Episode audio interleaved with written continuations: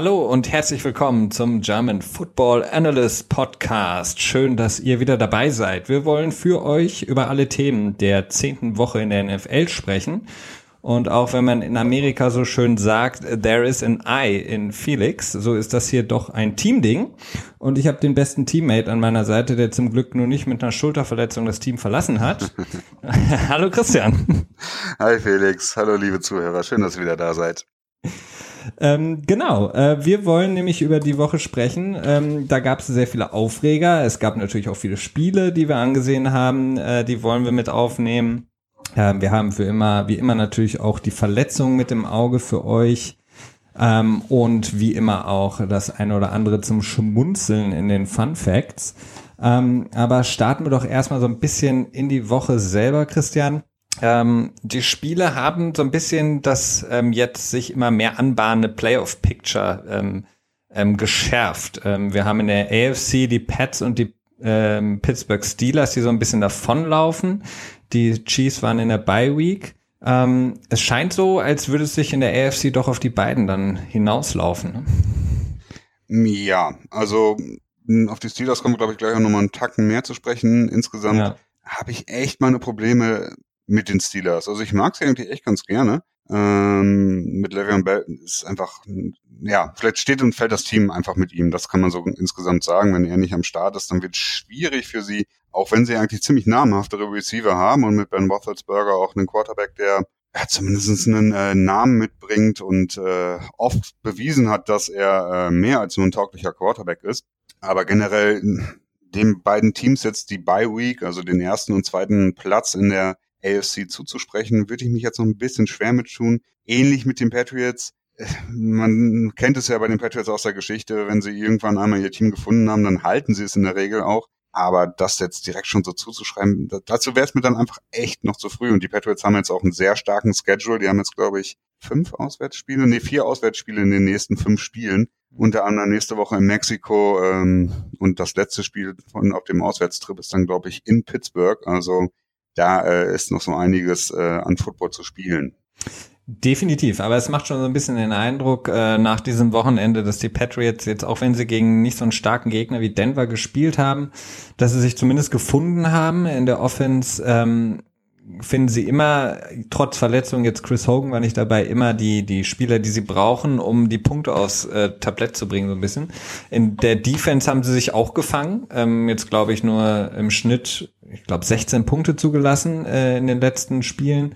Ähm, sieht verdammt gut aus. Bei den Steelers ist es noch ein bisschen fraglich. Ähm, Finde ich auch die, das Spiel gegen Indianapolis war wirklich nicht überragend. Nee, hätten sie fast verloren.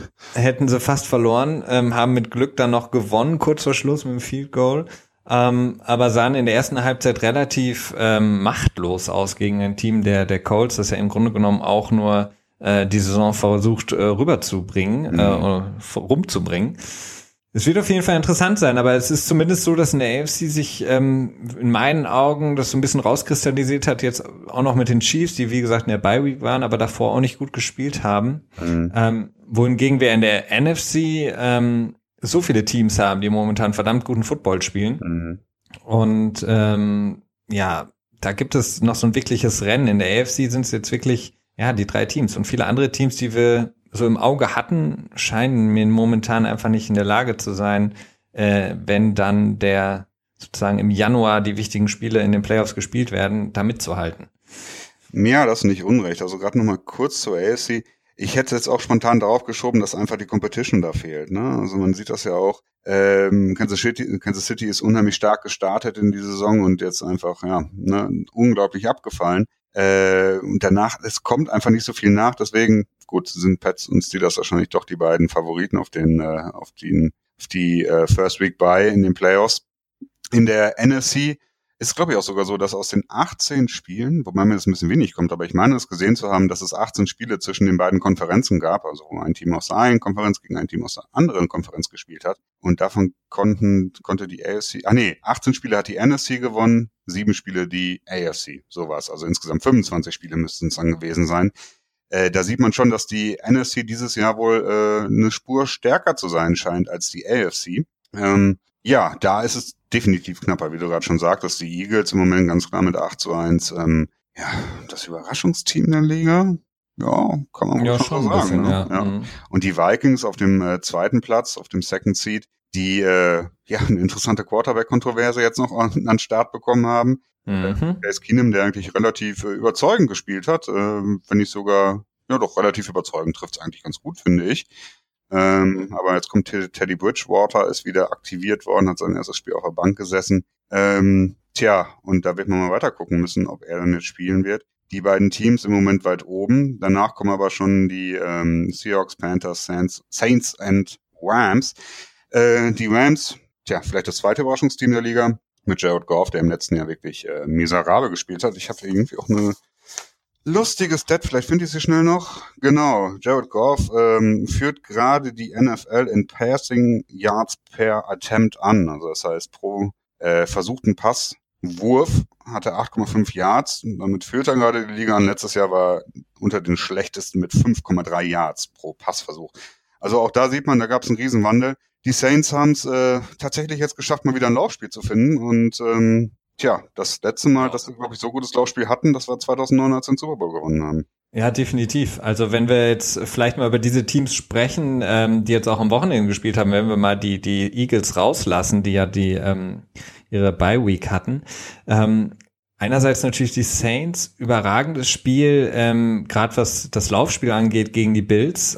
Ich hatte mir da echt mehr erhofft von dem Spiel insgesamt, was ähm, eine Ausgeglichenheit angeht, aber ich glaube sechs Rushing Touchdowns der ähm, Saints und die sind in der Lage quasi wie kein anderes Team eigentlich oder vielleicht nur ein bisschen die Patriots als Vergleich, ähm, ihre Running Backs einzusetzen, verschiedene ähm, sozusagen Lauf also mit verschiedenen Packages zu spielen, das heißt verschiedene Spieler einzuwechseln, verschiedene Lauf, ähm, ja, Spielezüge zu spielen, ähm, die wirklich schwer zu verteidigen sind, dann hat man immer die Gefahr ähm, mit äh, gerade Camara und auch Ingram, mhm.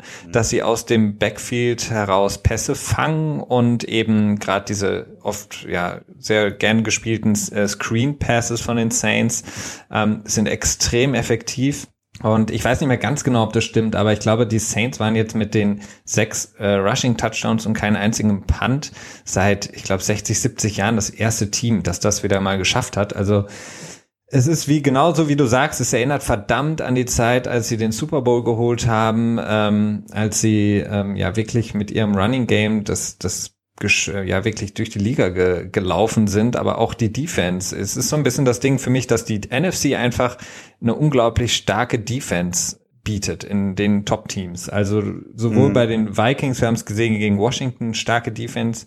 Case Keenum, klar, hat ein super Spiel gemacht, aber die Defense war verdammt stark. Die Panthers das gleiche. Ähm, und die Saints auch völlig überraschend. Eine der schlechtesten Verteidigungen in dem letzten Jahr ist jetzt auf einmal verdammt stark. Ähm, die schaffen es wirklich, ähm, die Teams ähm, ja zu dominieren in der Defense und das ist wirklich für mich der die große Überraschung bei den Saints und so wie sie jetzt momentan spielen, ist ja nur nicht mal Drew Brees großartig gefordert. Ne? Also Stimmt, ja. sie haben ja immer noch Drew Brees in der Hinterhand, der, wenn es jetzt wirklich hart auf hart kommt, dann eben auch 40 äh, Passversuche ähm, pro Spiel machen kann. Aber momentan muss er es überhaupt nicht, weil er der gibt den Ball zweimal ab und du hast das First Down auf jeden Fall. Also extrem interessant. Ja, ich, ich kann das auch gar nicht, äh, kann nicht wirklich glauben. Also ich habe das Spiel nicht gesehen, habe jetzt aber gelesen, beziehungsweise ich habe nur Highlights gesehen, äh, habe gelesen, dass äh, die Saints 24 Mal in Folge einen Laufspielzug gemacht haben. Ja, also ich habe die erste Halbzeit komplett geguckt und ich habe mir dann gedacht so, okay, ich switch jetzt mal um. Der, der um es mal ein bisschen interessanter für mich zu gestalten, weil das Spiel war so früh so entschieden, äh, weil man einfach, weil die Bills haben es nicht hinbekommen, in ihrer Offense was an den Start zu bringen. Und äh, die Saints, die haben halt einfach ganz stumpf ihr Laufspiel. Das hört sich jetzt so ein bisschen, ähm, ja, böse an, aber äh, wie gesagt, stumpf ist es nicht, weil sie eben extrem kreativ sind, was ihre Running Backs angeht, aber sie haben mit dem mhm. Laufspiel es einfach dominiert. Und ähm, das ist für mich wirklich so, so ein bisschen so das, das Highlight auf jeden Fall dieses, dieses Spieltags, äh, wie die Saints mhm. im Moment in der Lage sind, Spiele zu gewinnen. Ja, du hast es ja auch eben schon angesprochen, wie man die Running Backs einsetzt. Das ist ja auch einfach ein unheimlich ein mächtiges ähm, Mittel, das man da hat, indem man dann einfach äh, die Defense raten lässt. Ne? Also tut man, äh, tut man jetzt einen Linebacker auf den Running Back oder lieber einen, ja, Strong Safety oder vielleicht sogar einen Corner. Äh, tut man das eine Und dann hat man natürlich bessere Chancen gegen den Lauf. Tut man das andere, dann ist man natürlich, das hat man natürlich das Problem, wenn es dann keinen, äh, wenn es dann einen Lauf gibt. Insofern sehr interessant. Äh, ist natürlich auch immer so eine Sache, das ungefähr noch in der, in der Mitte der Saison. Da bleibt natürlich den Teams auch noch Zeit, ein Mittel zu finden gegen jedwede Offen Offense. Also sei es jetzt bei den Patriots ähm, oder bei den Saints. Vielleicht gibt es ja nochmal irgendwie ein Team, das dann irgendwie Mittel findet, ne, wie man es jetzt häufig jetzt zum Beispiel bei den Kansas City Chiefs gesehen hat, die dann irgendwann, ähm, wo dann Mittel gefunden wurde gegen die Offense, um die halt so ein bisschen ähm, tja, zu verlangsamen. Und dann ist natürlich die Frage, wie kann man darauf reagieren? Ist man in der Lage, sein eigenes Spiel noch so ein bisschen anzupassen, vielleicht ein paar Elemente dazuzufügen oder einfach den Schwerpunkt woanders hinzulegen? Insofern ist das auf jeden Fall noch spannend zu sehen und äh, Gott sei Dank ist noch gar nichts entschieden. Also das wäre natürlich auch sehr schade, wenn die Saison jetzt irgendwie schon relativ klar wäre. Ja, das stimmt auf jeden Fall. Aber was, was ich immer so ein Gefühl habe, ist, dass äh, die Verteidigung, ähm, du sagst es richtig, sich natürlich einstellen können im Laufe einer Saison und äh, je mehr sie quasi von einem anderen Team sehen können und analysieren können, desto besser können sie sich einstellen. Ich habe aber immer das Gefühl, wenn du eine schlechte Run-Defense hast, also schlecht gegen das Laufspiel bist, ist deutlich schwieriger, ähm, das umzuschalten und quasi gut dagegen zu werden, als wenn du jetzt schlecht bist gegen den Pass. Da habe ich immer so ein bisschen das Gefühl, dass das irgendwie für eine Defense noch schwieriger ist, ähm, weil du weniger mit sozusagen äh, verschiedenen Schemata dagegen angehen kannst, sondern du brauchst einfach gewisse Spieler, die ähm, auch eben dann in dem Moment auch gut tackeln können. Ähm, weil sonst hast du sehr, sehr viele Schwierigkeiten, ähm, ein Laufspiel zu verhindern. Ja, da hast du nicht unrecht. Ähm, schlussendlich ist das Laufspiel deutlich mehr von der Physis, ja, das ist schwierig zu sagen. Also äh, äh, ich versuche es mal etwas neutraler zu sagen. Das Laufspiel ist natürlich mehr von ähm, Faktoren abhängig, die nicht so trainingsintensiv sind. Ähm, ne, beim, bei der Coverage im Secondary hast du natürlich dann mehr, kannst du mehr mit Schematan arbeiten, also noch mehr, muss wirklich ganz vorsichtig da äh, mich da äußern, ähm, als du es in, ja, bei einem simplen Laufspielzug machen kannst. Das ist auch wieder simpel, das ist natürlich auch wieder das falsche Wort. Aber, ähm, tja, wenn du relativ leichte Defensive Linemen hast und deine Defensive Line auf ähm, Agilität setzt und damit versuchst quasi das Spiel zu gestalten, äh, kannst du nicht mitten in, in der Saison auf einmal deine, deine Defensive Linemen schwerer machen. Und wenn das das Problem ist, warum deine Defense nicht funktioniert, ist es natürlich tatsächlich schwer, dann in der, in der laufenden Saison darauf zu reagieren. Auf der Straße kriegt man also auf der Straße, ja. Das ist so ein Army-Ausdruck. äh, Street Free Agent mäßig. Auf der Straße kriegt man dann halt nicht mehr unbedingt äh, wirklich qualitativ hochwertige Spiele. Das ist äh, selten der Fall dass man da wirklich äh, Unterstützung noch bekommt.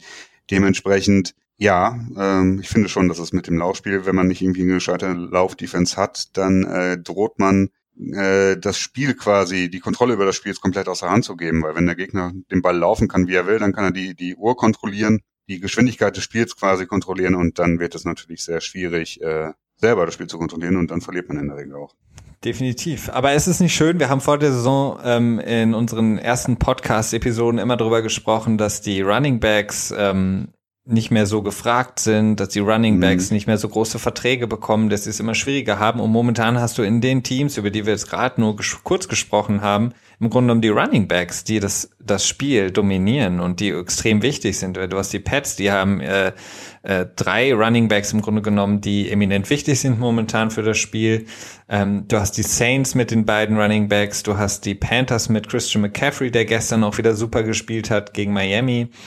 Ähm, das, ich meine, die, die Eagles haben Jay Ajayi noch geholt in der, vor der Trade Deadline. Es ist vielleicht doch so eine Wiedergeburt der Running Backs. Und ähm, es ist mhm. auf jeden Fall schön zu sehen. Ja, das ähm, würde ich jetzt spontan versuchen damit zu erklären, dass es ja insgesamt in der NFL so ein Trend geht zum Athlete, zum mehr athletischen und dementsprechend auch leichterem Spieler. Und ähm, ne, also es ist ja auch irgendwo logisch. Also es ist ja alles irgendwie, es läuft ja alles immer so ein bisschen zyklisch, also oder vielleicht so ein bisschen wie so Sinuswellen, vielleicht, wenn man so möchte. Irgendwie, es wird immer mehr gepasst. Und dann geht es natürlich darauf, dass man immer mehr versucht, das Passspiel zu verteidigen. Dann irgendwann tippt das dann Ganze wieder runter und dann merken die Teams, okay, wir brauchen gar nicht so viel passen, die sind so auf die Passverteidigung eingestellt, dann können wir mal versuchen, ein bisschen mehr zu laufen. Dann wird wieder mehr gelaufen, dann stellen sich die Verteidigung wieder mehr darauf, rein, darauf ein und dementsprechend gibt es dann immer wieder so einen Wandel hin und her. Äh, natürlich von Gesamttrends abzu, äh, in dem Moment, aber insgesamt könnte ich mir das in dem Moment so vorstellen, dass das vielleicht so ein bisschen in die Richtung geht, wenn man eine leichtere Defense insgesamt aufs Feld schickt, dass es dann auch insgesamt leichter ist, gegen sie zu laufen. Okay, wir, wir werden auf jeden Fall hier in der heutigen Episode immer wieder auch auf die einzelnen Spiele und die Spiele, die noch kommen, nochmal zurückkommen. Ähm, lass uns mal einen Schritt weitergehen, sozusagen zu dem Aufreger im Grunde genommen der vergangenen Woche. Ähm, Metellus Bennett, ähm, ja, ist nicht mehr bei den Green Bay Packers Tight End und ist ähm, schwuppdiwupp ähm, auf einmal wieder bei den New England Patriots Tight End und äh, fängt drei Pässe im äh, vergangenen Sunday Night Game gegen die Denver Broncos. Ähm, eine Story, die auf der einen Seite ja, Freude ausgelöst hat bei den Patriots-Fans, äh, bei den äh, Fans der, der Packers ähm, ja Entsetzen und beziehungsweise schon fast Hass auf Martellus Bennett ausgelöst hat. Ähm, vielleicht so, um den, den Rahmen nochmal zu geben. Also er hat quasi äh, nach der vergangenen Saison ähm, einen höher dotierteren Vertrag ähm, bekommen von den ähm, Packers ähm, und hat dann quasi ein Angebot von den Patriots nicht angenommen, ist dann für drei Jahre 21 Millionen Vertrag mit 6 Millionen Signing-Bonus zu den Packers gegangen, hat dann ähm, wohl vor der Saison, also zu Beginn der Saison schon ähm, seine Verletzung an der Schulter gehabt, äh, hat die wohl, so wird es von Green Bay Seite ähm, zumindest ähm, berichtet, nicht ähm, ja auf, also er hat es nicht angezeigt, er hat nicht gesagt, dass er verletzt ist, hat dann die durch die Verletzung durchgespielt. Spätestens seit der Verletzung von Aaron Rodgers hat er das dann kundgetan, hat sich ähm, ja Meinungen eingeholt von verschiedenen Ärzten, die gesagt haben, er braucht eine OP an der Schulter, hat dann gesagt, okay, dann will ich die OP jetzt, hat auch mit ähm, ja Ruhestand so ein bisschen geliebäugelt oder zumindest ausgedrückt. Ob das wirklich so gemeint war, wissen wir nicht. Und Fakt war dann, dass die, Pet, ach, die Packers ihn quasi, ja, gewaved haben. Also sie haben ihn quasi rausgeworfen und die Patriots haben dann als, äh, ja, das einzige Team ihn quasi geholt, beziehungsweise die Rechte an ihm sozusagen geclaimed, also für sich beansprucht. Genau. Ja. Ähm, ja, es ist wirklich eine, also, also für mich war diese Geschichte auf, auf verschiedenen Ebenen höchst interessant. Ähm, zum einen einmal die, ja die ähm, Management-Strategien dahinter, die die Patriots verfolgen. Zum anderen diese ja schwierige Lage, weil du hast einfach unglaublich viel He said, she said, he said, mein Gott, he said, she said so äh, dabei. Also es gibt da echt viel Hörensagen.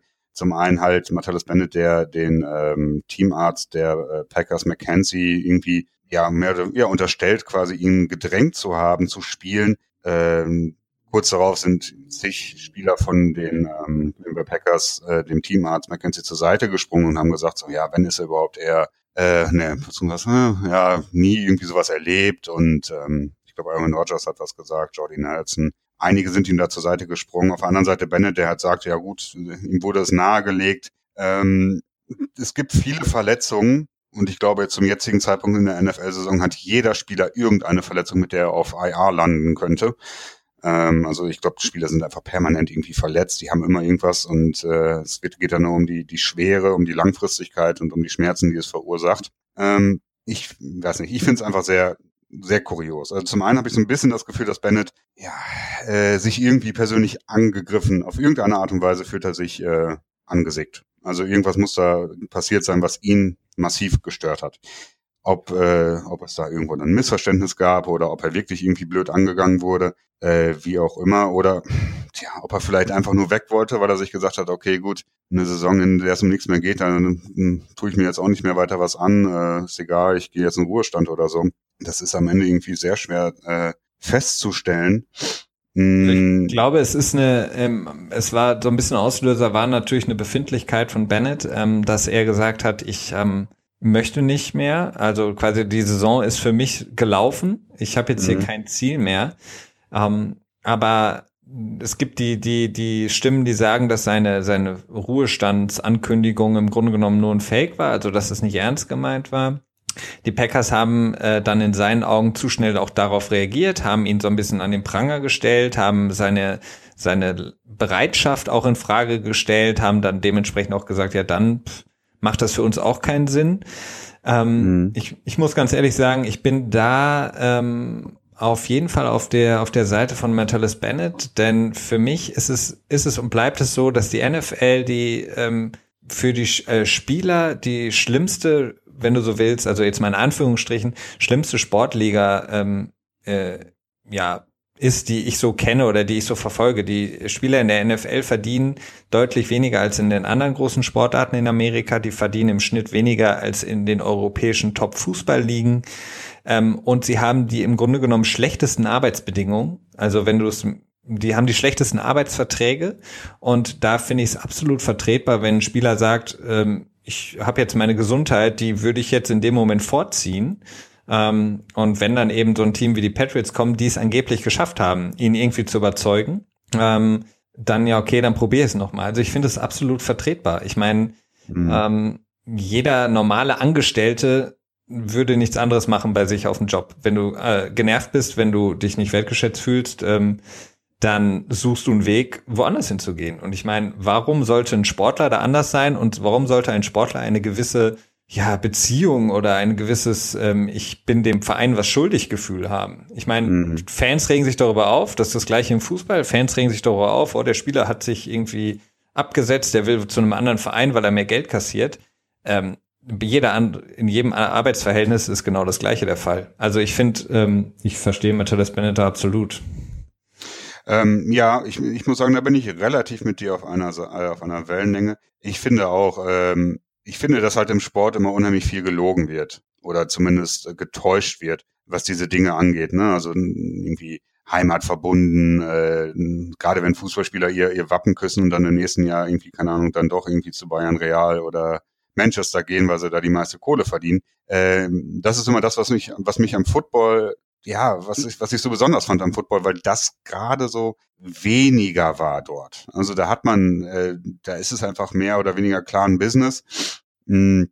Gleichzeitig stimme ich auch voll zu, dass die Arbeitsbedingungen von den Spielern echt mies sind. Also ich meine, du kommst in die Liga und hast äh, mindestens vier Jahre, ja gut, teilweise auch nur drei Jahre, aber du hast erstmal gar keine Entscheidungsgewalt, in welcher Stadt du spielst. Ne? Ich meine, du hast ein ganzes Leben lang meinetwegen in Arizona in der Wüste gelebt oder irgendwie mit, äh, bis, bis mit kältesten Temperaturen von vielleicht ähm, 15 Grad oder so durchs Leben gekommen und dann bist du auf einmal irgendwie in in Foxborough oder irgendwie ganz im Norden in Buffalo oder so und hast dann die kältesten Winter da und dass man da dann nicht unbedingt Bock drauf hat, da zu spielen, äh, ist ja auch verständlich, aber ich meine, die Frage stellt sich ja wirklich überhaupt nicht. Du hast ja gar keinen Einfluss darauf. Dann geht's weiter mit den Verträgen, Franchise Tag und so weiter.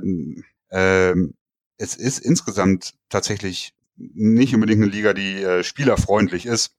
Und äh, für mich hat sich das Ganze, sieht das irgendwie so ein bisschen so aus, dass ähm, ich glaube, er wahrscheinlich schon im letzten Jahr diese, die ähm, Rotator Cuff, das ist der äh, Rotationsmanschette heißt sie, glaube ich, auf Deutsch, dass sie wahrscheinlich im letzten Jahr schon gerissen ist und der auch im letzten Jahr damit durchgespielt hat. Und dass es bei ihm einfach immer die ganze Zeit so eine Sache war, okay, ich spiele, weil es mir Spaß macht und weil ich Erfolg haben kann und weil ich auch vielleicht ein Team weiterhelfen kann. Das wird sicherlich auch eine Motivation gewesen sein.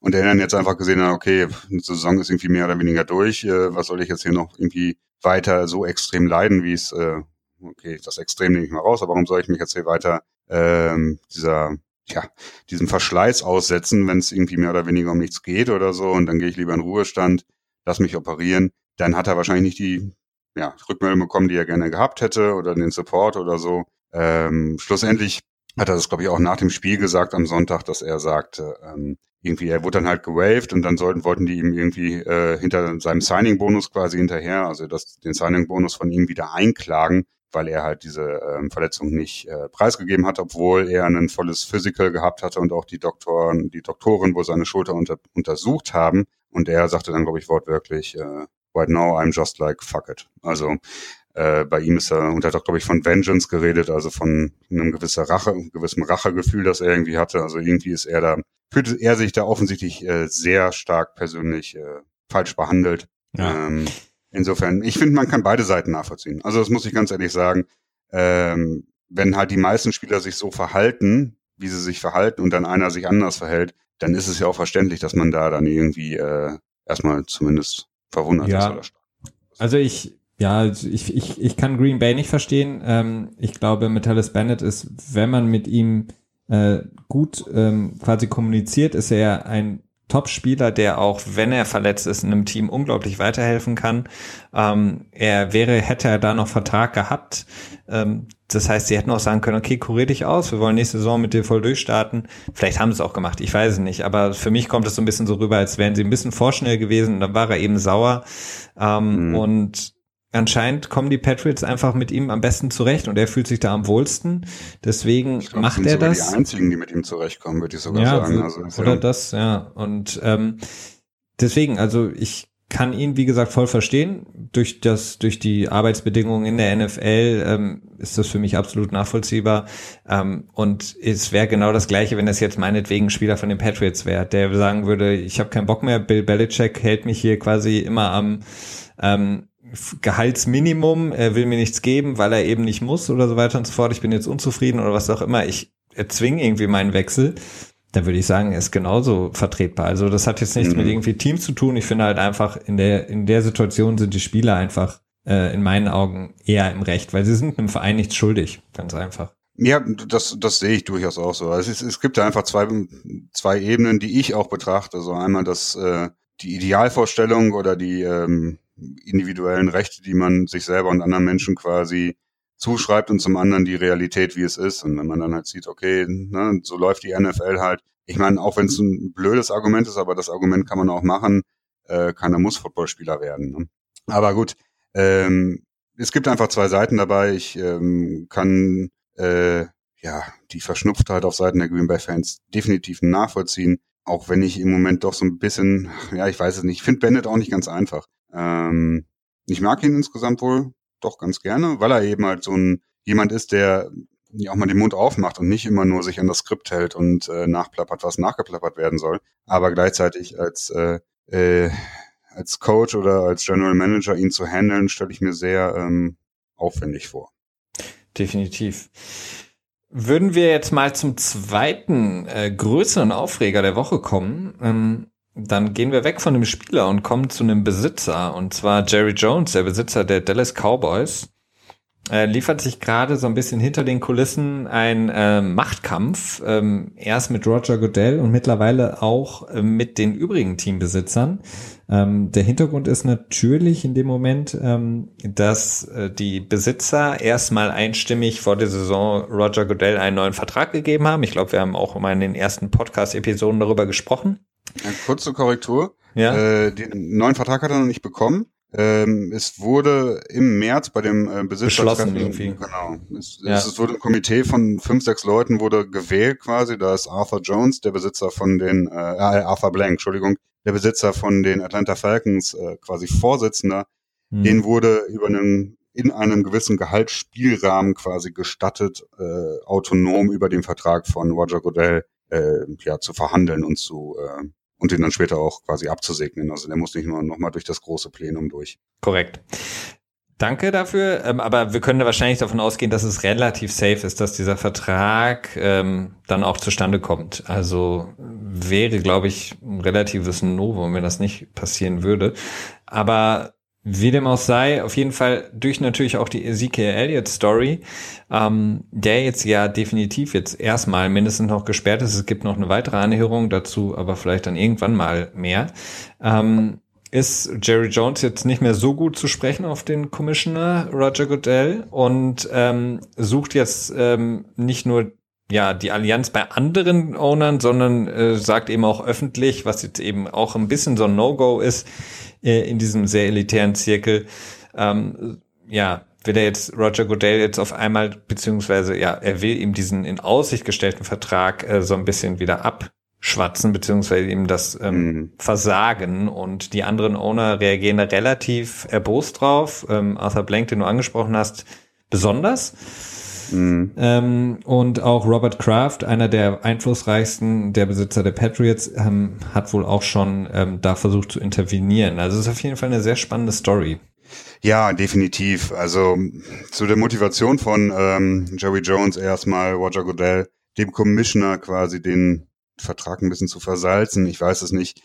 Äh, also man zum einen halt die Sperre von Ezekiel Elliott, äh, dass äh, Jerry Jones damit unzufrieden ist, wie äh, Roger Goodell die Suspendierung und das, den Appeal danach und so weiter alles gehandhabt hat. dass zum einen und dann zum anderen die ähm, Kontroverse um die Hymne und das Knien dabei hat er auch irgendwie angedeutet, dass er damit äh, sich einen anderen Umgang quasi gewünscht hätte. Dann gab es ja noch die Geschichte mit Papa Johns, der große Pizzamagnat in den USA, der auch ein sehr großer Sponsor ist von der NFL, der sich quasi in, äh, an der Seite von Jerry Jones irgendwie geäußert hat. Also er macht eine unheimlich, unheimliche Medienkampagne irgendwie und ich finde es unglaublich nervig. Also ich äh, weiß nicht, Jerry Jones ist einfach so ein, so ein Besitzer, der irgendwie immer im Rampenlicht stehen will und ja, es ist äh, schwierig mit ihm. Ne? Also sein eigenes Stadion wird ja auch nicht umsonst Jerry World genannt, also nach ihm benannt im Volksmund. Ähm, ja, was machen wir daraus? Also er hat ähm, quasi im Prinzip jetzt angedroht, die NFL zu verklagen. Ehrlich gesagt weiß ich gar nicht, was er da großartig verklagen will. Im Prinzip wurde, es ist bei, den, bei den meisten Entscheidungen äh, zwischen den Besitzern innerhalb der NFL so, dass sie eine Zweidrittelmehrheit brauchen, um genehmigt zu werden quasi. Ähm, und das wurde halt im März gemacht. Im Prinzip wurde gesagt, okay, in dem und dem und dem und dem und dem finanziellen Rahmen kann Godell einen neuen äh, Vertrag bekommen. Das heißt, die Gewalt darüber abzustimmen wurde abge abgegeben, beziehungsweise es wurde darüber abgestimmt, das wurde an das Komitee weitergegeben, die handeln das jetzt aus. Ich weiß nicht so genau, was er da großartig machen möchte, aber er hat es angedroht, er hat es in einem, äh, in einem Telefonat zwischen genau diesem Komitee ähm, gesagt. Das Komitee war ziemlich geschockt. Äh, Robert Kraft selber auch, der ja auch durchaus seine Probleme mit Roger Goodell hatte bei der Deflategate-Geschichte mit Tom Brady, der war ja auch ähm, mehr als nur äh, verschnupft. Ähm, die hat nämlich auch, genau, er hat es nämlich genau so gesagt, dass er, oder ich weiß nicht, was er gesagt hat, aber er hat mit Sicherheit angedeutet, dass er damals auch eine Kugel fürs Team quasi genommen hat, gesagt hat, okay, ich lasse die Sache jetzt ruhen, ich könnte jetzt auch nochmal klagen, aber wir sind äh, nur zusammen stark und das Kollektiv ist wichtig und so weiter. Da muss man nochmal seine eigenen Ansprüche nach hinten stellen. Tja, wie geht's weiter? Also es ist im Grunde genommen ist es eine äh, recht äh, für mich eine recht offensichtliche ähm, Angepisstheit, wenn ich das jetzt mal so sagen darf, äh, von Jerry Jones, der natürlich sieht, er hat jetzt in diesem Jahr ein Team, das war letztes Jahr schon äh, Super Bowl ja, ready. ist Es jetzt noch stärker geworden. Er hat eine gute Defense und er sieht, denkt jetzt natürlich für sich, gut, mit dem Team, mit Ezekiel Elliott kann ich den Super Bowl gewinnen. Das ist jetzt die einmalige Chance nach dieser ewig langen Durststrecke der 8 zu 8 Saisons. Deswegen ähm, hat er jetzt, glaube ich, noch extra Motivation dagegen vorzugehen. Das Problem ist für mich einfach, das ist im Grunde genommen so ein perfektes Abbild der Gesellschaft. Das sind eben ähm, 32, beziehungsweise es gibt eine Besitzerin in Buffalo, aber ähm, alte, weiße, privilegierte Männer, ähm, die ähm, im Grunde genommen das auch da in ihrer Position ausspielen. Ähm, Jerry Jones ist natürlich mit anderen, ein paar wenigen anderen Besitzern dafür verantwortlich, dass die NFL viel Geld macht und mhm. äh, eben auch Geld ausschütten kann, weil ihre Teams, ihre Marken natürlich sehr viel Kohle generieren und versucht natürlich jetzt natürlich irgendwie so eine Allianz zu finden und die anderen von sich zu überzeugen. Ähm, was aber ganz lustig ist, ähm, es gibt, das habe ich mal nachgeguckt, einen Paragraphen ähm, 813, der besagt, dass der Commissioner ähm, das NFL Executive Committee ähm, befähigen kann, eine Absetzung eines Owners einzuleiten, wenn die wenn das ähm, Wohl der Liga in Gefahr ist. Das heißt, wenn Jerry Jones, was niemals passieren wird jetzt, aber wenn er sich zu weit aus dem Fenster lehnen sollte und er wirklich mit Arthur Blank hat er schon einen gegen sich, noch mehr quasi gegen sich ähm, bringt von den Besitzern, könnte es passieren, dass dann er abgesetzt wird. Also diese Möglichkeit besteht. Obwohl ihm das Team gehört, kann man ihn absetzen. Von daher, ja, das habe ich auch gelesen. Also es ist, ähm, es wurde auch so so ein bisschen damit gedroht nicht offiziell alles nicht, das sind alles nur so Gerüchte, die man so hört. Ob das auch am Ende stimmt oder nicht, ist dann natürlich auch wieder fraglich. Ähm, schlussendlich ist es so, dass Jerry Jones wohl so vier bis fünf Besitzer auf seiner Seite hat. Es reicht aber halt einfach überhaupt nicht. Ne? Also der muss da viel, viel mehr haben, um da irgendwie was ausrichten zu können. Ähm, schlussendlich, warum sollte man Roger Goodell absetzen? Also ich glaube, kaum jemand mag ihn. Also die Fans mögen ihn nicht. Äh, die Besitzer ja, weiß ich nicht, die, die mögen ihn vielleicht auch nicht, aber ich glaube, am Ende ist es denen egal, weil die sich sagen, gut, wir verdienen so viel Geld mit dem, warum never touch a running system, ne? Ähm, und auch diese 49,5 Millionen, die äh, quasi er gefordert haben soll, plus einen Jet auf Lebenszeit, plus Krankenversicherung für sich und seine Familie auf Lebenszeit, wurden jetzt zwar zum einen ganz klar dementiert, ich glaube von Arthur Blank selber auch, der hat gesagt, dass es wäre Quatsch, dass er das fordern würde. Und es ist ja auch nur eine Forderung, heißt ja nicht, dass er es auch am Ende bekommt. Ähm, schlussendlich, diese Besitzer tendieren halt dazu, Sachen einfach so lange laufen zu lassen, bis halt irgendwie einen Grund gibt, sie zu ändern und nicht einfach mal so zu ändern, weil irgendwie was so ist, was hm, ein bisschen komisch ist. Und deswegen äh, glaube ich nicht, dass er da so ein bisschen auf verlorenen Posten kämpft. Nee, ja, okay, das nicht. Aber es gäbe natürlich deutlich wichtigere Themen. Aber ich meine, äh, Stichwort Dallas, die sind jetzt natürlich, ähm, ja, nach dem, nach der Niederlage gegen die Falcons, ähm, als man gesehen hat, okay, die, wenn die O-Line nicht so steht, wie sie sonst immer steht und wenn Ezekiel Elliott nicht da ist, dann ist das Team halt echt nur noch die Hälfte wert, ähm, sind jetzt in einem unglaublich heißen Rennen, um überhaupt noch eine Chance zu haben auf die Playoffs. Ähm, das ist natürlich für ihn, glaube ich, so ein richtiger Knackpunkt. Aber wir werden sehen. Also es brodelt auf jeden Fall da. Ja, und er ist ja nun wirklich einer der Besitzer, denen nachgesagt wird, dass sie sehr auf ihr, ihre Außendarstellung Acht geben. Äh, ich möchte nur zurückerinnern, diese, ich glaube, eine Woche drei war das, als, als Präsident Trump, äh, ich Präsident davor sage, egal, ähm, als er quasi die, die Spieler als ähm, Sons of Bitches bezeichnet hatte, da haben sich ja mehr oder weniger alle Teams irgendwie was einfallen lassen, um Zusammengeschlossenheit zu demonstrieren. Und er war dann ja der, der quasi mit seinem gesamten Team vor der Hymne sich einmal hingekniet hatte, ne? So war das, glaube ich, hat sich ja. in die Mitte gereiht, so richtig schön wieder in Szene gesetzt. Das ist irgendwie so ein bisschen symptomatisch für ihn. Ähm, dementsprechend wird ihn das sicherlich stören, dass der sportliche Erfolg gerade auch ausbleibt.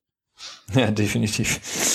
Und der ist ja ähm, auch mehr oder weniger General Manager, ne? das darf man ja auch nicht vergessen. Glaub, ja, klar, also in Dallas, Garrett darf im Grunde genommen nichts entscheiden, also das macht alles Jerry Jones. Ähm, auch ein Grund, warum das Thema, fand ich, in den letzten Jahren funktioniert hat, meiner Meinung nach. Aber anderes Thema. Ähm, Thema Concussion Protocol, ähm, oh. Gehirnerschütterung. Ähm, es gibt ja ähm, seit der Saison ein offizielles Protokoll, das befolgt werden muss, sobald ähm, quasi eine mögliche Gehirnerschütterung äh, sich auf dem Spielfeld abzeichnet oder abgezeichnet hat. Das heißt, es gibt ähm, unabhängige Neurologen, die bei jedem Spiel ähm, an einer großen äh, Bildschirm hängen ähm, und sich quasi Hits angucken, die in den Körper-Nackenbereich, äh, Kopf-Nackenbereich gehen und dann ähm, auf ihr äh, ihren Hinweis hin werden dann eben Spieler aus dem Spiel genommen und eben in diesen wunderbar aufzuklappenden blauen Zelten untersucht und erst wenn sie quasi dieses Protokoll, dieses offizielle ähm, ja durchlaufen haben und dann auch bestanden haben, dürfen sie wieder zurück und sind dann quasi ähm, geklärt. Also sie haben das quasi das Protokoll geschafft, dürfen wieder spielen. Das heißt, es ist keine Gehirnerschütterung festzustellen. Wir hatten jetzt an diesem Spieltag ähm, drei Fälle, in denen dieses Protokoll auf ähm, schamloseste Weise umgangen worden ist, was dazu geführt hat, dass sich viele fragen, okay, warum machen wir das dann überhaupt? Ähm, warum investieren wir so viel Geld in äh, Gehirnerschütterungen? Ähm, beziehungsweise in die Forschung, ähm, wie wir Generschütterung früher erkennen können und behandeln können, wenn nichts getan wird. Das war einmal Russell Wilson, der sich ähm, selber im Thursday Night Game quasi selbst entlassen hat aus diesem blauen ähm, Zelt. Der ist da reingegangen, kam zehn Sekunden später wieder raus, hat gesagt, alles klar, ich bin gut, ähm, ich kann weiterspielen.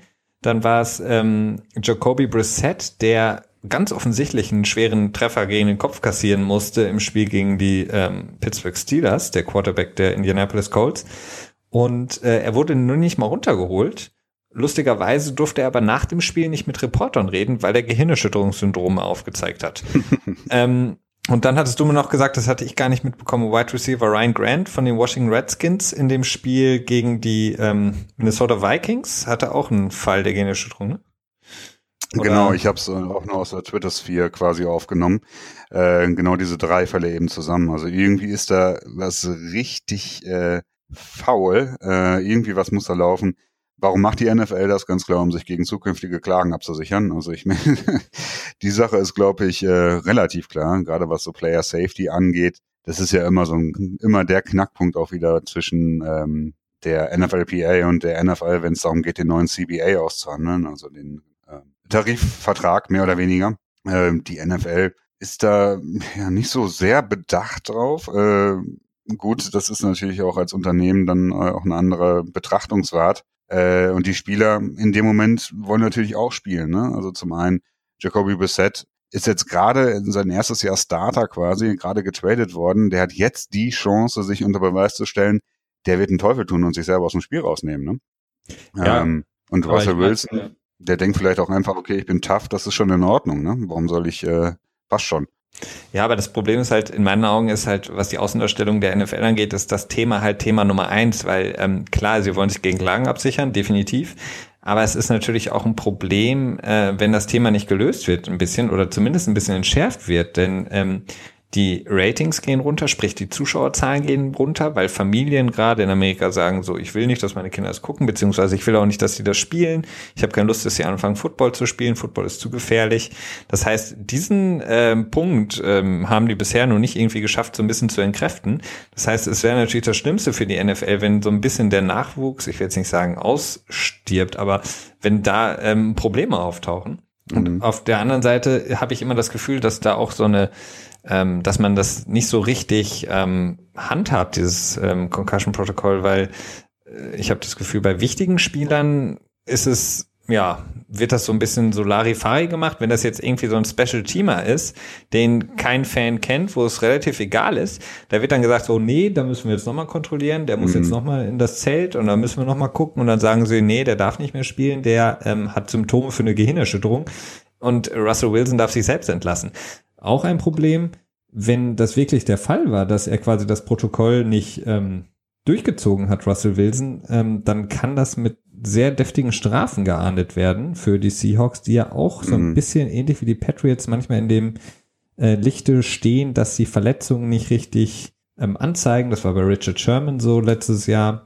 Das kann bis zu einem ähm, Verlust eines Draftpicks führen. Und mhm. ähm, das ist also momentan so ein bisschen mit diesem aufklappbaren Zelt, das ist so ein bisschen so eine Lachnummer für die NFL. Ja, man muss dazu auch sagen, klar, also das ist jetzt das erste Jahr, dass sie dieses äh, Protokoll eingeführt haben. Ähm, ich finde, da kann man der NFL auch noch so, so ein bisschen äh, Spielraum geben und sagen, gut, das, man muss dann, am Ende der Saison wird geguckt, wie das funktioniert hat und in der nächsten Saison können sie dann vielleicht nochmal Sachen anpassen. Schlussendlich glaube ich schon, dass die NFL da ähm, eher darauf bedacht ist, ein gutes Produkt aufs Feld zu bringen, anstatt äh, dafür zu sorgen, dass die Spieler, die eine Concussion haben, danach nicht mehr spielen. Würde ich jetzt einfach mal so in die Richtung so ein bisschen unterstellen wollen. Mhm. Ähm, was man ja auch gesehen hat bei den ganzen äh, bei dem Gerichtsverfahren, das da vor zehn Jahren an den Start gebracht wurde, als dann die ganz vielen ähm, Spieler aus dem Ruhestand die NFL verklagen haben in einem Class Action Lawsuit und die NFL die ganze Zeit vehement verneint hat, dass es überhaupt eine Concussion und dass es was zu tun hat mit CTE. Ähm, naja, ja. Äh, ja, wie kann man es ändern?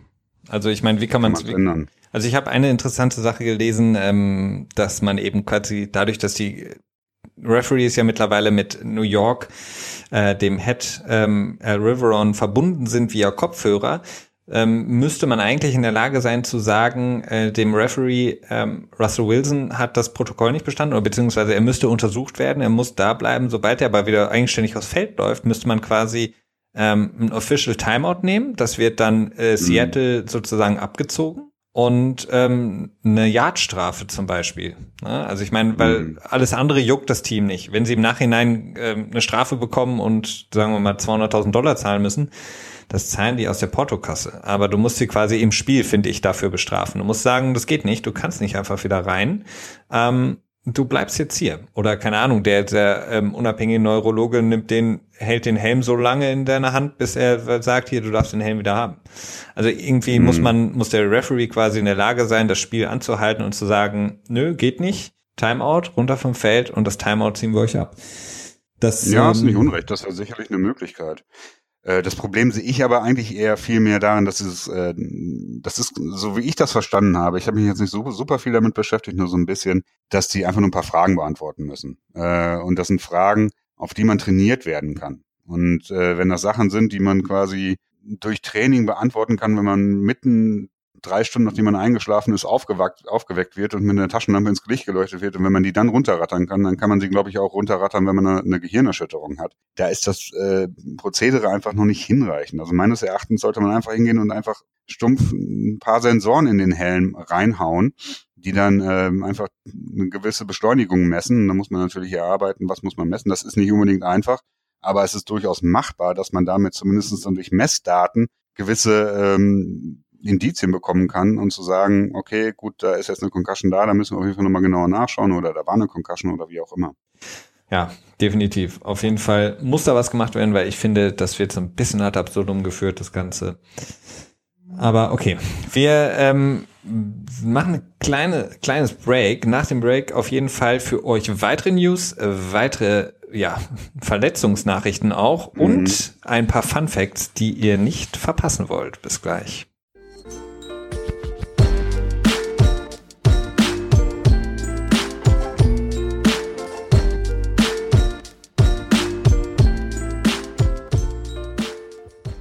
So, okay, lass uns, ähm, nachdem wir jetzt über das, äh, die Gehirnerschütterungsproblematik in der NFL gesprochen haben, mal ein bisschen beim Thema bleiben und auf die Verletzung der Woche schauen, Christian. Ähm, größte Verletzung natürlich ähm, im letzten Thursday Night Game, die von Richard Sherman, der sich die Achillessehne gerissen hat und die Saison raus ist und auch sehr emotional darüber war, ähm, in Tränen auf der Pressekonferenz ähm, ja gesagt hat, dass er unglaublich enttäuscht ist und natürlich trotzdem beim Team bleiben wird etc. pp. Aber es ist natürlich für die Seahawks ein unglaublicher, ja, Schlag ins Kontor. Ja, auf jeden Fall. Also das ist, äh, können sie sicherlich wenig gebrauchen. Gerade ähm, jetzt, wo sie sich so wieder so ein bisschen gefangen haben.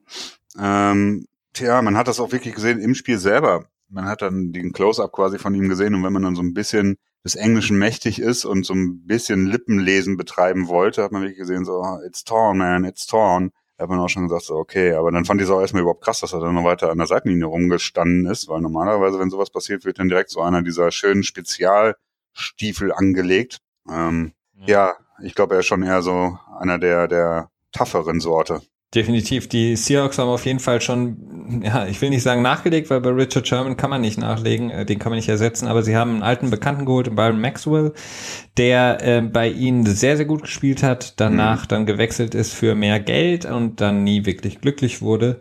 Genau. Zuletzt auch bei den Miami Dolphins. Also der ist zurück bei den Seahawks, alt bekanntes Gesicht, soll ein bisschen stabilisieren, wenn das überhaupt möglich ist. Ähm, die weiteren, ja, schwerwiegenderen Verletzungen sind auf jeden Fall Philip Rivers, der Quarterback der Los Angeles Chargers. Ja, ähm, hat ähm, auch eine Gehirnerschütterung ähm, abbekommen, ist jetzt in diesem äh, Protokoll auch drin, das jetzt nicht so, wie wir es besprochen hatten während des Spiels, sondern jetzt eben über die Woche wird er quasi überwacht und immer wieder getestet.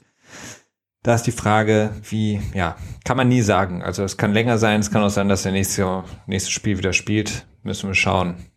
Ähm, Devontae Freeman ebenfalls, der Running Back der Falcons. Ähm, in dem Spiel ging Dallas sehr früh raus, auch mit einer Gehirnerschütterung. Und ähm, Jamie Collins, Linebacker der Cleveland Browns mit MCL, also auch im Kreuzband, ähm, auch raus für die Saison, hat sich's gerissen. Ähm, ja, dann müssen wir auf jeden Fall noch drüber reden. Sean Lee, Linebacker der Cowboys, ähm, mit einem Hammy. Also, mhm. ähm, ja, was ist es noch? Oberschenkel, genau. Ähm, drei Wochen wird prognostiziert, dass er fehlen wird. Es hilft den Dallas Cowboys nicht unbedingt. Nee, nee, nee, das ist äh, zum, zum falschen Zeitpunkt definitiv. Gerade jetzt auch eine kurze Woche mit Thanksgiving vor der Tür wo die Cowboys dann ja fast schon traditionell spielen werden. Ja, ich weiß ja. es nicht ganz genau, aber mhm. irgendwie äh, gehört das so ein bisschen dazu zu Thanksgiving. Ähm, America's ja. Team. America's Team, Jerry's Team. Jerry's Team, ja. Ähm, da, da sprichst du was an. Ähm, Thursday Night Spiele generell. Ähm, Richard Sherman hat nach seiner Verletzung das auch ähm, relativ deutlich ausgedrückt, dass ihm diese Thursday Night Spiele auch überhaupt nicht zusagen, mhm. er sie überhaupt nicht mag und ähm, auch die Verletzung so ein bisschen darauf zurückgeführt hat. Es ist jetzt nicht unbedingt belegbar, dass in äh, Thursday Night Spielen sich Spieler häufiger verletzen, aber insgesamt ähm, birgt das natürlich schon ja, eine gewisse Gefahr, weil man sich eben, wenn man mhm. angeschlagen ist vom vergangenen Sonntag, eben nicht mehr so lange hat, um zu, ähm, ja, wie soll man sagen, um genau. zu heilen. Ja, genau. Mhm. Ja, definitiv. Also äh, Thursday Night Football, TNF ist definitiv äh, viel in der Kritik. Äh, auch, auch sogar die Executives von den Networks, also ne, von Fox, CBS, NBC, mh, sind insgesamt dafür, dass die äh, äh, Spiele zurückgefahren werden. Also man hört so ein bisschen, dass sie sagen so, okay, uns reichen acht Thursday Night Games, irgendwie mehr brauchen wir nicht. Und äh, speziell die Overseas Games in London sind auch noch darüber hinaus in der Kritik, weil die ja auch irgendwie sehr früh im amerikanischen Markt sind. Dementsprechend auch nicht so ganz gewollt. Ähm, ja, gut. Ja, ne? Die das Kritik, dass, äh, dass der Football schlecht ist, den gibt's ja auch immer wieder.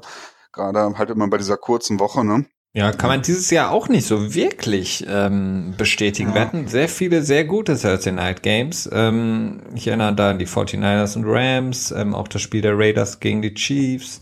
Also waren schon echt ein paar sehr, sehr gute Spiele dabei, aber definitiv, es ist ein Problem. Die Liga will natürlich ähm, mehr Geld einnehmen, indem sie quasi mehr ja, Plätze hat, an denen F Football läuft, also mehr Sendeplätze, an denen Football übertragen wird. Ähm, auf der anderen Seite ist es natürlich ein Problem, da können wir vielleicht auch direkt rüberspringen, ähm, zu einem Thema, das seit der letzten Saison immer wieder diskutiert wird, nämlich der Rückgang der Zuschauerzahlen, also der mhm. Rückgang der ähm, ja, TV-Ratings, die nichts anderes dann bedeuten im Umkehrschluss als Einnahmen durch Werbung etc. Genau, ja, die sind äh, gefallen. Also im letzten Jahr ziemlich dramatisch, da wurde das alles immer relativ viel auf die Wahl, äh, ja, quasi mit der Wahl legitimiert und begründet und gesagt, das wird schon alles wieder gut werden. Diesen Jahr ist es ähnlich, also die Zahlen sind auch wieder rückläufig, zwar nicht so schlimm wie im, im Jahr zuvor, also rückläufig im Vergleich zu vor zwei Jahren dann in dem Moment. Ähm, gut, das ist natürlich ein bisschen problematisch. Ähm, wenn die, äh, wenn nicht mehr so viele Leute gucken, gibt es nicht mehr so viel Geld für Werbung, dementsprechend gibt es weniger Geld für die Liga und auch wieder weniger Geld für die Spieler. Äh, insgesamt keine gute Entwicklung natürlich. Gleichzeitig äh, ist es aber auch so, dass insgesamt so ein Trend zu erkennen ist. Ich habe mal irgendwo eine Zahl gelesen bei Twitter, dass die, ähm, die Zahlen generell vom Fernsehen 18 Prozent runtergegangen sind. Das ist äh, natürlich, ich glaube, das Dreifache im Vergleich zu dem, was, was Football so insgesamt an Rückgang zu verbuchen hat. Ähm, da muss man natürlich auch einfach gucken, wie ist da insgesamt der Trend, ne? Schauen die Leute einfach irgendwie mehr YouTube, Netflix, sie können sich irgendwie alles on demand angucken, wann sie wollen. Und dann haben sie einfach nicht mehr so einen Bock, irgendwie sich den gesamten Sonntag damit freizuhalten, Football zu gucken und gehen dann vielleicht lieber raus in den Park oder machen was mit der Familie oder was auch immer. Ja, ja es, es, es, ich glaube, es ist ein großes Problem. Einerseits klar, die Liga hat ein bisschen zu spät darauf reagiert, ähm, dass quasi alles mittlerweile nicht mehr unbedingt über den normalen Fernseher läuft. Auf der anderen Seite eben diese verschiedenen vielen Plätze sind einfach ein Problem, weil wenn man sich alles anguckt, du bist jetzt ein Football-Fan, sagen wir mal, ähm, in, in Amerika, du hast ein Team in der NFL, das du favorisierst und du hast beispielsweise jetzt noch ein College-Team. Mhm. Ähm, äh, und dann noch ein Highschool-Team. Ja, sagen wir nur das College-Team. Also du musst dich für dich entscheiden, was guckst du. Du kannst nicht alles gucken, weil ähm, der Donnerstag, äh, dann hast du ähm, ja, samstags, sonntags die ganzen verschiedenen Sendeplätze. Und ich habe äh, nur was gelesen von einem ähm, ehemaligen Spieler, ähm, der gesagt hat, als Fan ähm, war es für ihn auch immer nach seiner aktiven Karriere schön, wenn man eben quasi sich auf diesen Sonntag so gefreut hat. Und mittlerweile hast du jetzt quasi ab Donnerstag durchgehend Football. Mhm. Und ähm, dann schwindet, glaube ich, so ein bisschen das Interesse, wenn du nicht so die hard Fan bist eines Teams. Ähm, zu gucken, einfach, weil du es einfach nicht mehr kannst, weil du musst halt äh, zwischen Donnerstag und Sonntag Nacht halt noch ein paar andere Sachen erledigen. Das heißt, du hast nicht Zeit, die ganze Zeit durchgehend Football zu gucken. Mm, Und ich glaube, damit tut sich die Liga natürlich keinen Gefallen. Definitiv nicht. Ähm, die Frage ist jetzt natürlich, was macht man da? Ne? Also es gibt ja durchaus ein paar Möglichkeiten, wie man denn entgegensteuern kann. Also ich habe irgendwann mal einen, einen Vorschlag gelesen, dass man vielleicht eine Woche komplett footballfrei machen würde in der Saison. Also nicht nur eine Bye-Week für ein paar Teams, sondern für alle Teams schlechthin dass man so quasi den, den Football-Hunger wieder so ein bisschen schüren kann. Die Idee fand ich jetzt so, hm, semi kann man sicherlich machen, warum nicht, aber ja, hm, okay. Generell wird es, glaube ich, auf lange Sicht eher darauf hinauslaufen, dass es ähm, insgesamt mehr Spiele geben wird. Das heißt, es wird dann nicht mehr auf 16 Spiele im Jahr hinauslaufen, sondern eher auf äh, ja, 17, 18 wahrscheinlich. Dann mit einer geraden Zahl ist es leichter zu gestalten. Und ähm, wenn man dann insgesamt mehr Spiele hat, dann kann man natürlich auch ein paar von diesen Slots wieder freiräumen. Ne? Dann könnte man halt sagen, okay, wir streichen das, äh, das Donnerstag-Nachtspiel und beschränken uns dann nur noch auf die klassischen Samstag, äh, Sonntags- und das Monday-Night-Game, so dass man da ähm, ja das Ganze wieder ein bisschen strukturierter hat. Ne? Und man kann dann halt den Verlust des Geldes dadurch kompensieren, indem man halt insgesamt mehr Spiele hat. Dadurch muss man dann natürlich den Spielern wieder was geben, weil die würden dann natürlich sagen, so, nee, in den Tarifverhandlungen, nee, das wollen wir nicht, dafür wollen wir es wieder haben, aber da werden sich am Ende bestimmt einig werden. Ja, ich denke auch, das ist ein guter Vorschlag eigentlich. Ich glaube, ähm, ich habe das bei von Amy Trask, die als äh, im Front Office auch lange Zeit gearbeitet hat, der Oakland Raiders, die hat das auch gesagt, quasi die Saison zu verlängern insgesamt, um auch Spielern mit einer ähm, nicht ganz so schlimmen Verletzungen die Möglichkeit zu geben, auch wiederzukommen, so dass jetzt eine äh, Verletzung in Mitte der Saison nicht unbedingt sofort das Ende bedeutet und dementsprechend dann auch äh, mindestens eine Bye Week pro Team noch mehr einzusetzen, so dass mhm. ähm, Teams mindestens zwei Bye Weeks haben und ähm, dann auch wiederum mehr Zeit haben, ähm, sich vorzubereiten, mehr Zeit haben zu äh, regenerieren und Verletzungen auszukurieren. Also ich glaube, da geht es auf jeden Fall hin. Wäre mhm. auf jeden Fall schön. Ähm, ja, wollen wir nur hoffen, dass die Playoffs nicht noch erweitert werden. Ne? Das wäre ja wirklich eine Katastrophe. Ja, Best of Best of Seven am besten, so wie im Basketball. ja, es gibt ja die Überlegung, dass man quasi noch ein, eine dritte Wildcard einführt pro Konferenz und dann denke ich mir auch so, warum? Ne? Wenn man sich überlegt, was da teilweise dann für diese ersten Playoff-Spiele wie ganz klar, glasklar, die immer entschieden werden, also sehr häufig, da muss man dann, da braucht man, das braucht man bitte, bitte, bitte, bitte nicht noch mehr davon. Wir haben über das Thursday Night Game gesprochen. Hier ähm, auf jeden Fall nochmal eine Ankündigung. Ähm, das kommende Thursday Night Game äh, von NBC übertragen in Zusammenarbeit mit NFL Network und ich glaube Amazon Prime Video genau. ähm, wird dieses Mal komplett äh, aus der Skycam-Perspektive übertragen. Viele, die sich vielleicht erinnern, das Spiel der Patriots gegen die Atlanta Falcons, das im Nebel geendet ist, ähm, beziehungsweise die zweite Halbzeit komplett im Nebel stattfinden musste, hat NBC irgendwann auf diese Skycam umgeschwenkt, also die, die quasi im Grunde genommen sieht es so aus, als wäre die Kamera direkt hinter dem Quarterback und man sieht quasi das Feld, wie der Quarterback es sieht ähm, und ähm, haben dafür sehr viel Lob bekommen äh, und deswegen haben sie gesagt, okay, dann probieren wir mal ein ganzes Spiel. Das heißt, das komplette Spiel wird aus dieser Perspektive übertragen. Auf jeden Fall nochmal ein Anreiz auch, auch wenn wir kein Geld dafür bekommen, den Game Pass sich zu besorgen. Ähm, das ist auf jeden Fall, auf jeden Fall ein Amazon gucken. Oder das, ja. Genau. Wobei ich gar nicht Aber weiß, ob das in Deutschland überhaupt geht. Würde mich mal interessieren. Ich glaube nicht, nee, das geht, glaube ich, nur in Amerika. Ah, ja. Okay, dann mit VPN in Amerika, Amazon Prime. Aber das lohnt sich nicht. okay. Wir wollen uns jetzt hier ja, auf legalem Wege weiter bewegen. Ähm, ähm, vielleicht, äh, was so TV-Ratings angeht, äh, die Giants ähm, sind relativ schlecht dieses Jahr. Das ist jetzt keine große News für euch da draußen. Ähm, was aber dazu führt, dass ähm, die TV-Sender, die das jeweilige Spiel übertragen, besonders die Spiele, die in dem Primetime-Fenster äh, stattfinden, wie zum Beispiel Sunday Night Game, ähm, sind äh, die TV-Stationen, also NBC in dem Fall, in der Lage, aus Spielen rauszuflexen, wie es so schön heißt. Also sie können dann quasi die Spiele wegtauschen, weil sie sagen, okay, das ist mir zu uninteressant, das guckt dann keiner. Gleiches ähm, gilt dann auch dafür, dass auf dem amerikanischen Markt Spiele ge Blackout werden, also dass Spiele nicht mehr übertragen werden. Das heißt, du bist zwar im New Yorker Area beispielsweise ein Giants-Fan und machst den Fernseher an, aber das kommt dann das Giants-Spiel nicht mehr, weil die äh, Fernsehsender eben sagen, okay, das lohnt sich nicht, das jetzt zu zeigen, weil es keiner mehr guckt. Auf jeden Fall ein Ding, was es selten gegeben hat, gerade bei einem Team wie bei den Giants mit so einem großen Namen. Ich glaube, dass, äh, dass die, äh, der Ursprung darin, darin lag, um die Leute ins Stadion, glaube ich, zu ziehen. Aber ich bin mir auch nicht ganz sicher. Weil als dann das mit dem Fernsehen aufging und die, die Football-Tickets waren dann relativ teuer und dann hat man halt gesagt, okay, die meisten Fans sitzen halt irgendwie in der näheren Umgebung und so weiter. Und um die quasi zu animieren, ins Stadion zu gehen äh, und nicht zu sagen, ich gucke mir das Spiel von der Couch an, wurden dann diese Blackouts eingeführt. Ja, also auf jeden Fall ja. als Möglichkeit. Also das wird jetzt immer mehr und mehr kommen zum Ende der ähm, regulären Spielzeit, dass eben sehr interessante Spiele, also wenn jetzt beispielsweise ein Spiel wie das vergangene Woche der 49ers gegen die Giants kann gut sein, dass es dann eben lokal im Fernsehmarkt nicht mehr zu sehen ist für mhm. die Zuschauer, weil das eben nicht mehr übertragen wird.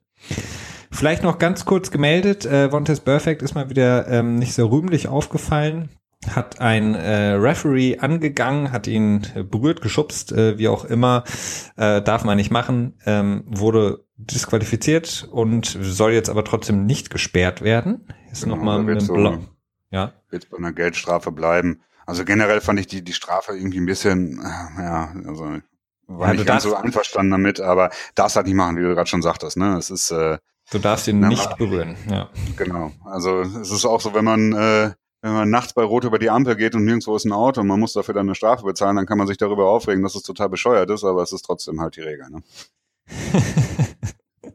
Korrekt, ja.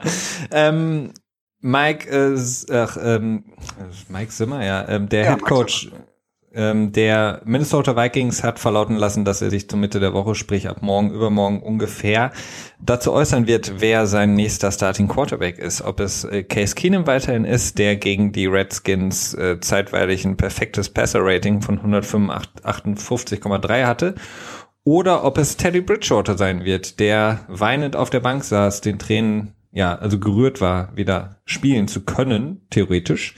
Also mhm. da äh, wird sich jetzt noch in entscheiden in den nächsten 48 Stunden wahrscheinlich, wer nächstes Spiel spielen wird.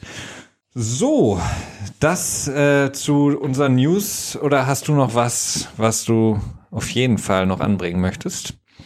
Nee, habe ich nicht. Also ich fand, wir haben äh, jetzt schon so einiges an Input wieder rausgehauen für euch. Ähm, ja, war ein bisschen komplizierter zwischendurch, also gerade die Jerry Jones Geschichte und äh, das ist dann natürlich auch immer ein bisschen aufwendiger. Dementsprechend äh, bin ich dabei, dass wir es dabei belassen. Genau, dann haben wir nur noch unsere Fun Facts. Ach ja, oh ja, stimmt. Wir wollen euch ja nicht entlassen äh, ohne unsere heiß begehrten Fun Facts ähm, zum Schmunzeln. Und fangen wir vielleicht mal an. Es wurde an mich herangetragen, ähm, äh, ein Artikel, in dem es darum ging, dass ähm, offizielle Autogrammstunden von Tom Brady, die es jetzt bald wieder geben soll, etwas teurer gemacht wurden. Denn ähm, wenn man dorthin geht und einen eigenen Gegenstand mitbringt und von ihm, Tom Brady, dem großen TB12, signieren lassen möchte, muss man dafür nur 150, ach, Entschuldigung, 1050 Dollar bezahlen. Das ist eine kleine Erhöhung von 50 Dollar. Ähm, auf jeden Fall nicht gerechtfertigt. Äh, warum er überhaupt dafür Geld verlangt, ist mir ein Rätsel.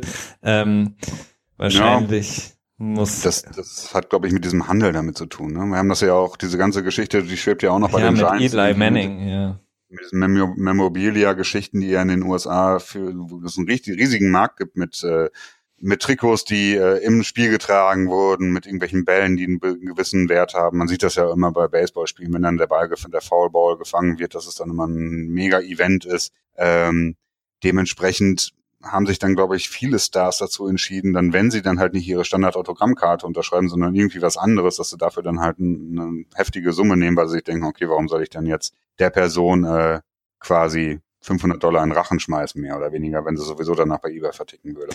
Genau, also wenn du dein ausgewaschenes Jersey äh, zu Tom Brady bringst und sagst, schreib mal deinen Namen drauf, dann kostet das jetzt mittlerweile 1050 Dollar. Ja, nicht ja. wenig. Nicht, nicht wenig. wenig, nee.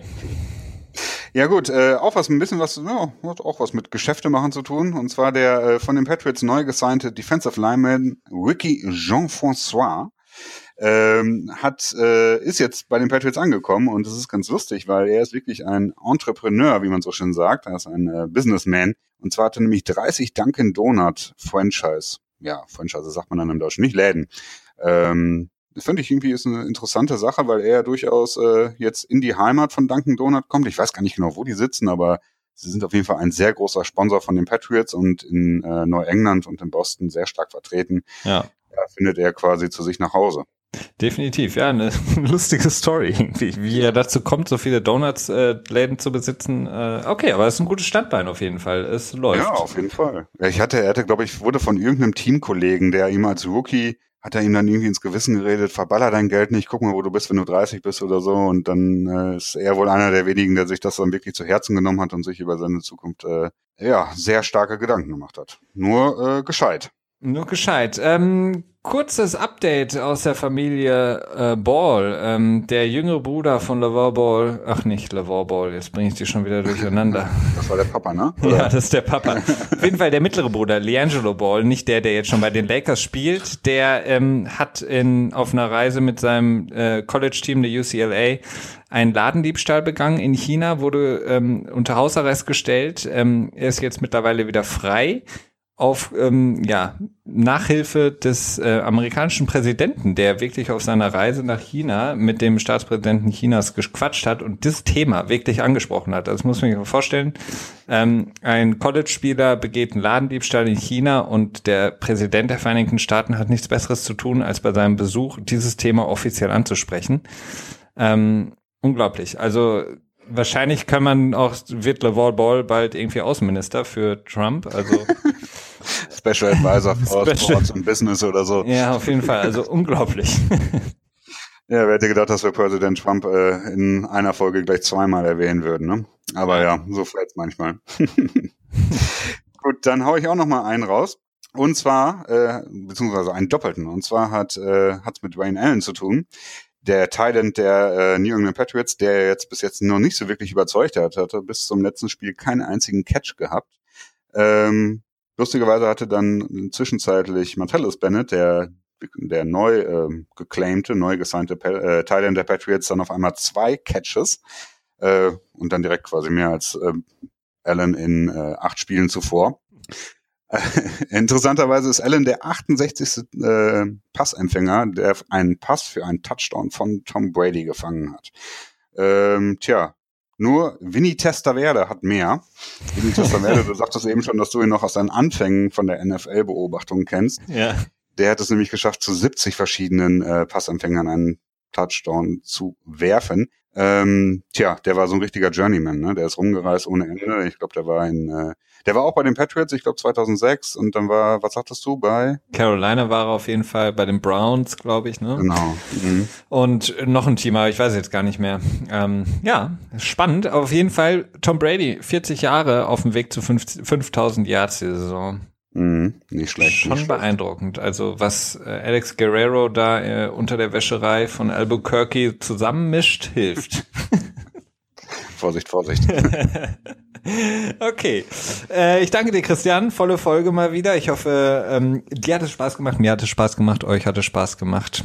Und, Wie immer hat es mir Spaß gemacht. Sehr schön. Dann ähm, hören wir uns auf jeden Fall in der kommenden Woche am Dienstag, wenn es wieder heißt NFL Tuesday für euch. Alle News der Woche. Bis dahin, ciao. Bis dann.